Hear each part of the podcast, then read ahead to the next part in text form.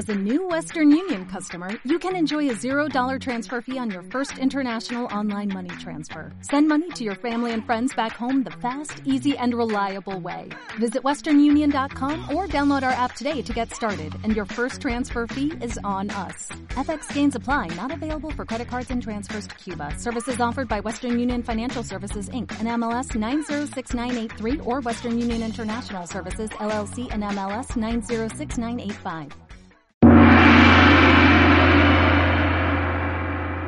Si eres español no hace falta que te lo diga. Muchos en Hispanoamérica también lo saben. El jamón serrano es algo especial, es un alimento nutritivo, sano y muy rico. El jamón ibérico es un manjar de los dioses. Pero no todo lo que brilla es jamón. Hay jamón serrano, como decía, y jamón ibérico. Y no son lo mismo. Cada uno tiene sus características, cada uno tiene su lugar en la mesa, su ocasión. Por ello creo que es necesario hablar de sus diferencias para que cuando queramos comprarlos sepamos bien cómo elegir y que no nos den gato por liebre. De todo ello vamos a hablar en este episodio, desde el tipo de animal hasta el madurado, pasando por la alimentación y sus diferentes certificaciones. Y aun si no te gusta el jamón, pero trabajas en la industria hostelera, te servirá aprender todo sobre el jamón. Mejor vende que mejor conoce. Estás entrando en la zona que excita tus sentidos. La presentación, El aroma, las texturas el crujir de cada bocado. y, desde luego, el mejor sabor. Esto es Por amor a la gastronomía. con Jesús García Barcala.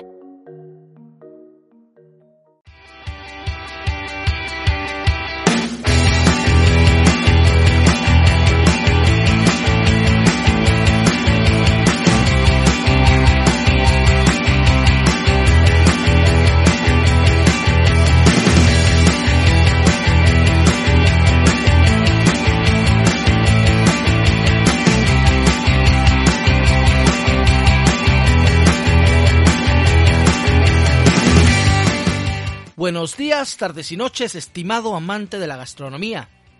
Hoy tenemos un programa gourmet porque el alimento del que vamos a hablar hoy, el jamón, es uno de los más exquisitos regalos de la naturaleza. Jamón, y en especial vamos a estudiar el jamón ibérico, el mejor de todos los jamones y probablemente del mundo entero. ¿Alguien lo niega? Ni siquiera mis amigos italianos. Quédate unos minutos con nosotros y juntos aprenderemos las diferentes clases de jamón serrano y jamón ibérico. Eso sí, te advierto que se te hará agua la boca. Soy Jesús García Barcala y esto es Por Amor a la Gastronomía.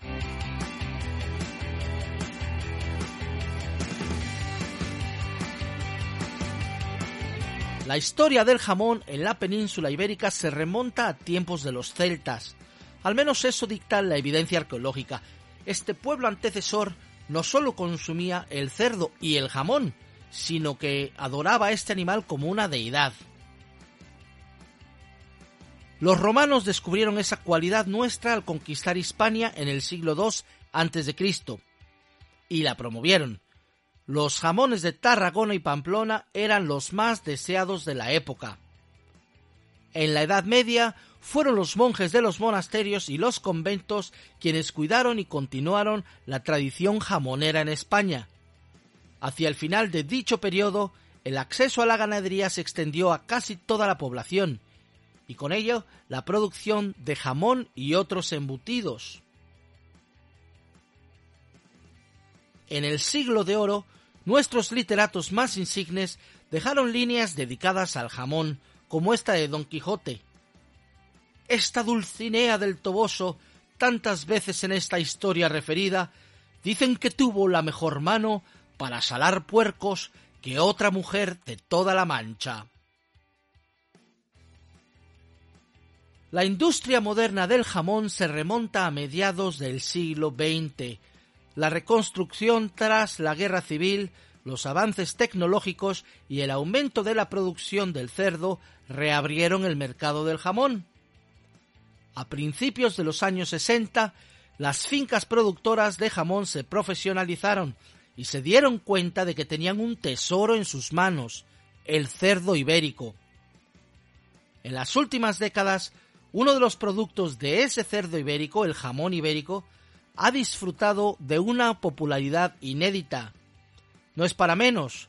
Su sabor, su textura, las sensaciones que despierta son muy superiores a los que producen los jamones de cerdo blanco. Y hablemos de los cerdos. Los cerdos, marranos, cochinos, puercos, gorrinos, guarros o chanchos son unos maríferos de la familia de los ungulados, que incluyen a los jabalíes salvajes. Son omnívoros y muy adaptables y desde hace milenios han convivido con los humanos en Eurasia y África. El cerdo es la carne favorita de los españoles. Consumimos el doble de cerdo que de ternera, y no todo en embutidos. La mayoría del cerdo que comemos es cerdo blanco. El cerdo blanco, irónicamente, tiene la piel de color rosado. Es ese animal que vemos en granjas y hasta en películas. Dos especies son las mayoritarias en España de cerdo blanco, el andrache y el large white o gran blanca, y son las que se usan para hacer el jamón serrano, que es muy bueno para el bocata de jamón, por ejemplo, pero no es el mejor. Por otra parte, el cerdo ibérico es una raza que ha evolucionado en la península ibérica y está muy ligado a la dehesa del suroeste español. Ahí, el campo y su producto, especialmente las bellotas, las castañas y las algarrobas, han forjado una clase de animal con unas características autóctonas muy especiales. Por ejemplo, para poder buscar su alimento favorito, el cerdo ibérico debe caminar mucho, por lo que ha desarrollado unas patas altas. Para comerlo, la raza se ha dotado de un hocico alargado. No fue sino hasta los años 60 del siglo XX, como decía, cuando los mismos empresarios productores de los mejores jamones vieron la necesidad de clasificar y proteger al cerdo ibérico.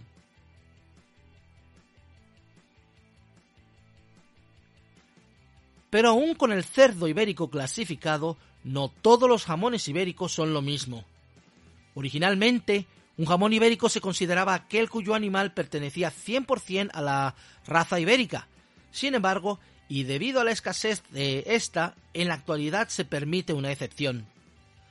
Podrán considerarse como ibéricos aquellos animales que al menos su madre sea de raza 100% ibérica y un padre un cerdo duroc.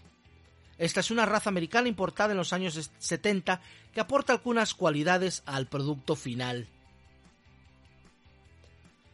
Esta es la primera división de la clasificación, la raza. Según el ordenamiento, aunque sean 50% Duroc, si tienen una madre ibérica, los cerdos son ibéricos y también sus jamones. La otra división se centra en la alimentación. Lo más alto de la clasificación lo ocupan aquellos animales que son 100% eh, raza ibérica. Si además se alimentan de bellota y otros recursos de la dehesa en la etapa de la montanera de octubre a marzo, el jamón resultante es de bellota 100% ibérico. Deben llevar la etiqueta negra y son los mejores jamones del mundo. Aquellos que son de raza ibérica mezclados con duroc son ibéricos de 50% o 75%.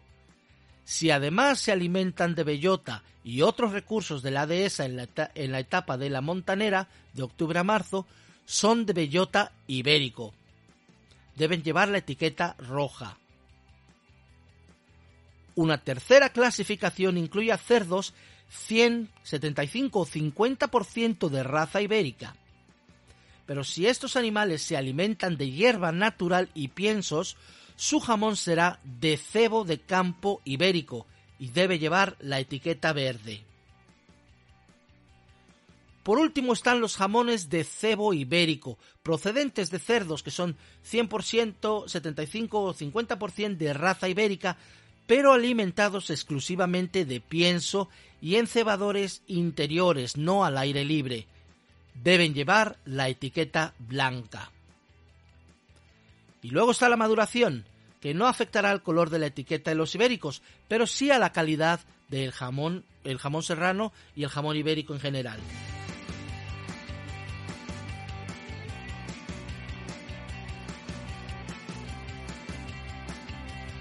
Todos los jamones serranos e ibéricos se producen eh, con un proceso que consiste de cuatro fases. Salado, postsalado, secado o curación y maduración o envejecimiento. En la primera, obviamente, el jamón se cubre de sal común a una temperatura más bien fría, entre 0 y 4 grados centígrados. Por eso antes el jamón se hacía solo en invierno y con una humedad relativa de entre 75 y 95% para, que, para evitar que el jamón se seque demasiado. En esta fase, la sal se introducirá al interior de la pieza y así se inhibirá el crecimiento bacteriano. El jamón permanecerá enterrado en sal aproximadamente una semana dependiendo del tamaño de la pieza, uno o dos días por kilo. En el post salado se retira la sal exterior del jamón con agua potable eh, y el jamón se cuelga en un secadero, en un secadero aproximadamente entre 40 y 90 días. Luego viene la primera fase de secado, que puede ser el mismo secadero, con condiciones que imitan a las de la estación natural, comenzando por el invierno. En la segunda fase de secado o maduración se suben un poco las temperaturas sin que excedan nunca los 34 grados y se baja un poco la humedad relativa para que se sequen poco a poco y no demasiado rápido. En esta fase tiene lugar la exudación, el sudado de la grasa eh, durante el día y la concentración y enfriamiento durante la noche. Es aquí cuando el jamón comienza a adquirir sus sabores y aromas. Terminado el secado, que puede durar varios meses, los jamones pasan a las bodegas, donde se llevará a cabo su proceso de maduración. Aquí tendrán lugar eh, cambios bioquímicos y enzimáticos que consolidarán el sabor del jamón, su, aroma y su textura principalmente. La duración de este último proceso dependerá del tipo del jamón. Para el jamón serrano, un mínimo de 7 meses. Si son de 9 a 12 meses, es un jamón serrano bodega. De 12 a 15 meses será un jamón serrano reserva. Y será un gran reserva cuando excede los 15 meses. En el caso de los jamones ibéricos se exige para todos un mínimo de 24 meses de maduración.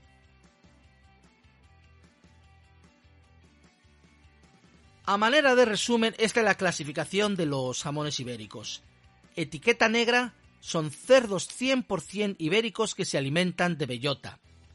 Etiqueta roja, cerdos 50 o 75% ibéricos, el resto duroc, que se alimentan de bellota etiqueta verde, 175 o 50% ibéricos, el resto duroc, que se alimentan en el campo con hierbas y piensos naturales. Y etiqueta blanca, 175 o 50% ibéricos, el resto duroc, que se alimentan en interiores y exclusivamente de piensos. Ahora bien, es muy importante el saber cómo elegir un jamón. Eh, em, pero no es fácil, obviamente. Primero, porque no se pueden probar 30 o 40 jamones un día. En una tierra jamonera como España, la oferta es muy amplia. No solo hay una gran variedad de tipos de jamón, ibérico, serrano, curado, duro, sino que son muchas las empresas y marcas que lo comercializan.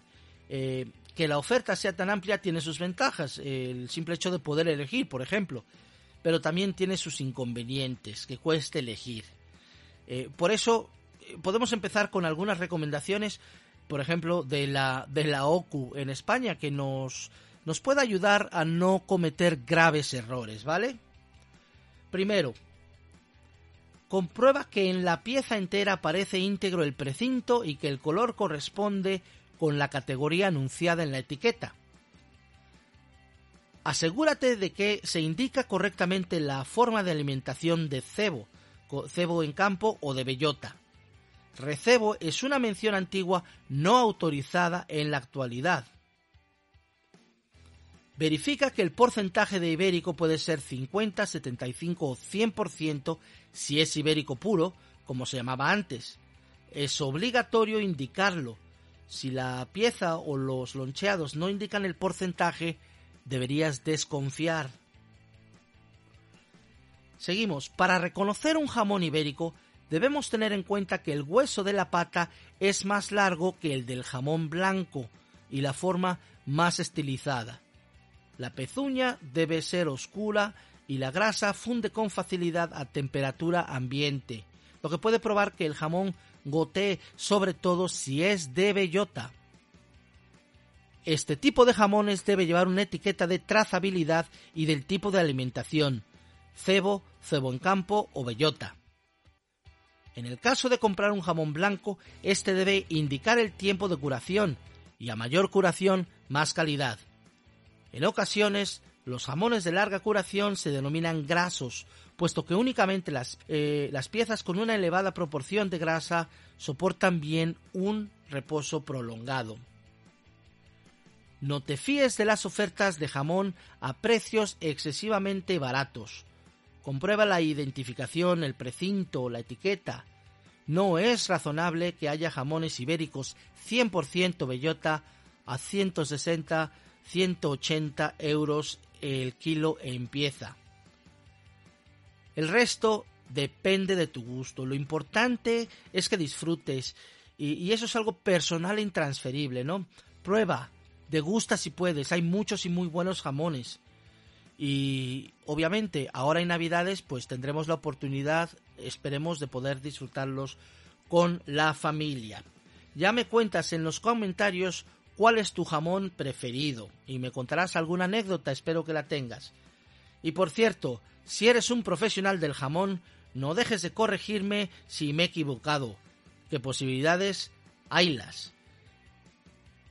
En otro episodio hablaremos de otros embutidos que se obtienen también de la carne de cerdo e incluso de los embutidos ibéricos. Y también, muy posiblemente, volveremos con el jamón para, hablar de, unos de otros temas, por ejemplo, el cortado del jamón, que es muy especial y no debería de hacerse de cualquier forma. En cualquier caso, la próxima semana estaremos aquí con un nuevo programa. Muchas gracias por quedarte estos minutos con nosotros. Espero hayas aprendido algo nuevo. Y ya sabes, si te ha gustado este episodio, no dejes de darnos un me gusta y de compartirlo en las redes sociales con tus amigos. También puedes seguirnos en nuestras páginas de Facebook e Instagram para que no te pierdas ninguna novedad ni promoción. Ya vienen las navidades y algún regalito tendremos para los miembros. Recuerda también que tenemos nuestra web por amoralagastronomía.com donde puedes descargarte ya gratis el manual para abrir un restaurante post-COVID. Visita ahí nuestro blog y nuestras secciones de chefs de la historia y regala gourmet. Soy Jesús García Barcala y esto es Por Amor a la Gastronomía. Esto fue Ciencia Histórica. El podcast. Con Jesús García Barcala. Suscríbete, comparte con tus amigos en las redes sociales. Y no te pierdas el próximo encuentro con lo extraordinario. Hasta pronto.